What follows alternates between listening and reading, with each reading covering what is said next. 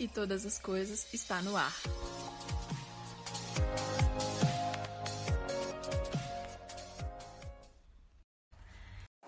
E aí, galera, tudo bem com vocês?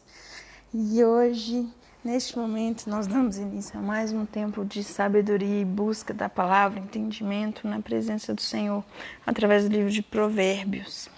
Provérbios 20 está falando muitas coisas onde a gente começa a perceber que hum, nós temos que cuidar daquilo que está dentro do nosso coração. Os propósitos do coração do homem são como águas profundas. São águas profundas são escuras, são aquelas águas que, são, que é difícil saber o que, que tem lá dentro, o que está lá embaixo, porque não tem como ver. É muito profundo. E quem é inteligente sabe como trazer à tona esses propósitos, consegue revelá-los. E como é maravilhoso caminhar com quem sabe que, qual é o seu propósito. Por quê? Porque aquela pessoa não perde tempo, aquela pessoa que sabe o seu propósito, ela vive, ela vive como se não houvesse amanhã no sentido de realmente se preocupar com o hoje, entendendo que, amanhã, que o amanhã virá, que nós devemos nos resguardar e cuidar daquilo que nós temos, preservar aquilo que nós temos para que nós tenhamos é, um, uma parte financeira resolvida quando chegar na velhice, para que tenhamos é, sustentabilidade e tranquilidade e tudo na medida do possível, mas assim, preocupando com em relação a esse cuidado, porque o tempo da velhice é um tempo onde a força já não é tão grande e trabalhar é mais complicado. Mas pessoas que vivem o hoje, que aproveitam, que desfrutam do hoje, que vivem tendo alegria no tempo que vivem, da forma que vivem, são gratas por aquilo que têm, pela maneira como conseguem caminhar. E muitos também proclamam a sua própria bondade, mas aquele que é digno de confiança, aquela pessoa que a gente pode ter certeza que, que a gente pode confiar, essas são mais difíceis de encontrar. E essas não são aquelas que fica falando de si mesmo, mas são aquelas que que vivem. E enquanto elas vivem, elas vão dando testemunho, elas vão respondendo aquilo que elas são e a gente vai conseguindo enxergar isso. O justo ele anda conforme a sua própria integridade. Ele é uma pessoa que é feliz e os filhos dele são felizes e essa, essa geração vai vivendo por essa justiça. A justiça é transmitida, o conhecimento da justiça, o conhecimento da verdade. E isso faz com que os corações se alegrem. O Senhor, Ele busca pessoas, busca pessoas que querem caminhar de uma maneira equilibrada, de uma maneira justa. Existem pessoas que fazem as coisas e colocam dois pesos e duas medidas para, a vida. Agem de uma maneira com uma pessoa e agem de outra maneira com a outra pessoa. Tem duas medidas. A situação é a mesma, mas dependendo de quem é, a resposta é outra. O Senhor detesta isso. Detesta. E até mesmo uma criança é possível conhecer pelas suas ações se o que ela faz é puro e reto. O ouvido que ouve e o olho que vê. O Senhor os fez tanto um quanto o outro. Nós somos pessoas capazes de observar, de ouvir, de ver. O Senhor nos fez dessa maneira. E cabe a nós observar, ouvir e ver, muitas vezes mais do que falar, para que nós tenhamos sabedoria no caminhar para que nós tenhamos ações que sejam puras e retas, para que a gente veja a vida com o valor que ela tem, para que a gente viva intensamente essa vida que nós temos, porque ela é única e através dela nós podemos viver coisas grandiosas. Para isso, nós não devemos amar o sono, para que não empobreçamos. Mas, pelo contrário, os nossos olhos devem estar abertos, nós devemos acordar para que tenhamos pão de sobra. Existe, existe ouro, existe abundância de pérolas, mas acima de tudo, mais do que riquezas, mais do que ter pão de sobra, mais do que tudo isso, o conhecimento é uma joia preciosa. Preciosa. E é dela que nós precisamos. É dessa joia que nós necessitamos. É a ela que nós devemos dar valor. É ela que nós devemos usar todos os dias. Como realmente uma coroa sobre nossas cabeças.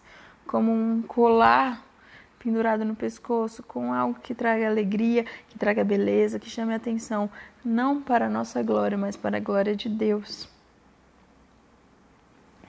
Os planos, eles são estabelecidos mediante conselhos. Bons planos estabelecidos mediante muitos conselhos. E na hora de ir, e na hora de começar, faça com prudência. Aqui no livro de Provérbios ele fala sobre fazer a guerra com prudência. A guerra com prudência. Não diga que vai se vingar do mal. Espera no Senhor, porque a vingança é do Senhor e ele vai livrá-lo. Novamente, no versículo 23, o Senhor detesta o uso de dois pesos e uma balança desonesta não é boa. A falta de equilíbrio, a falta de equidade gera consequências ruins. Nós somos chamados para ser justos, caminhando em justiça, encontrando a fé, caminhando no Senhor. Como é maravilhoso caminhar no Senhor e com o Senhor. O homem quando casa, ele tem a oportunidade de compartilhar a vida dele com alguém que vai estar ali. E não é para subjugá-la. E não é para se fazer feliz. Mas é para andar ao lado em equilíbrio. É para fazê-la feliz e ela para com ele. A mulher, quando casa, é para estar com um homem que vai amar e cuidar dela, que vai dar a vida por ela, mas que acima de tudo que vai trazer a presença do Senhor para ela. E é isso que nós queremos para nós. Os passos de cada pessoa são dirigidos pelo Senhor. Como poderá alguém entender o seu próprio caminho?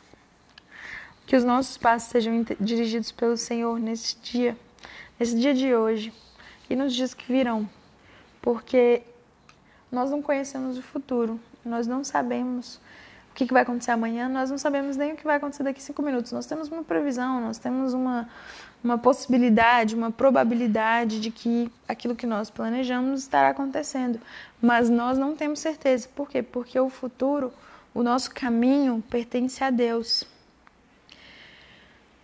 O espírito do ser humano é a lâmpada do Senhor a qual examina o mais profundo do seu ser. Nós podemos buscar no Senhor, buscar a sabedoria nele, porque ele vai estar observando a gente em todo o tempo. Ele nos examina, ele nos conhece. Enganoso é o coração do homem, desesperadamente corrupto. Quem o conhecerá? Só o Senhor. Só o Senhor conhece verdadeiramente nosso coração. Só o Senhor é onipotente, onipresente, onisciente para saber tudo, tudo, todas as coisas. Se nós confiarmos nele, se nós buscarmos nele, se nós vivermos uma vida de fidelidade, uma vida de justiça, nós vamos encontrar a bondade no Senhor. E essa bondade vai, vai nos sustentar todos os dias.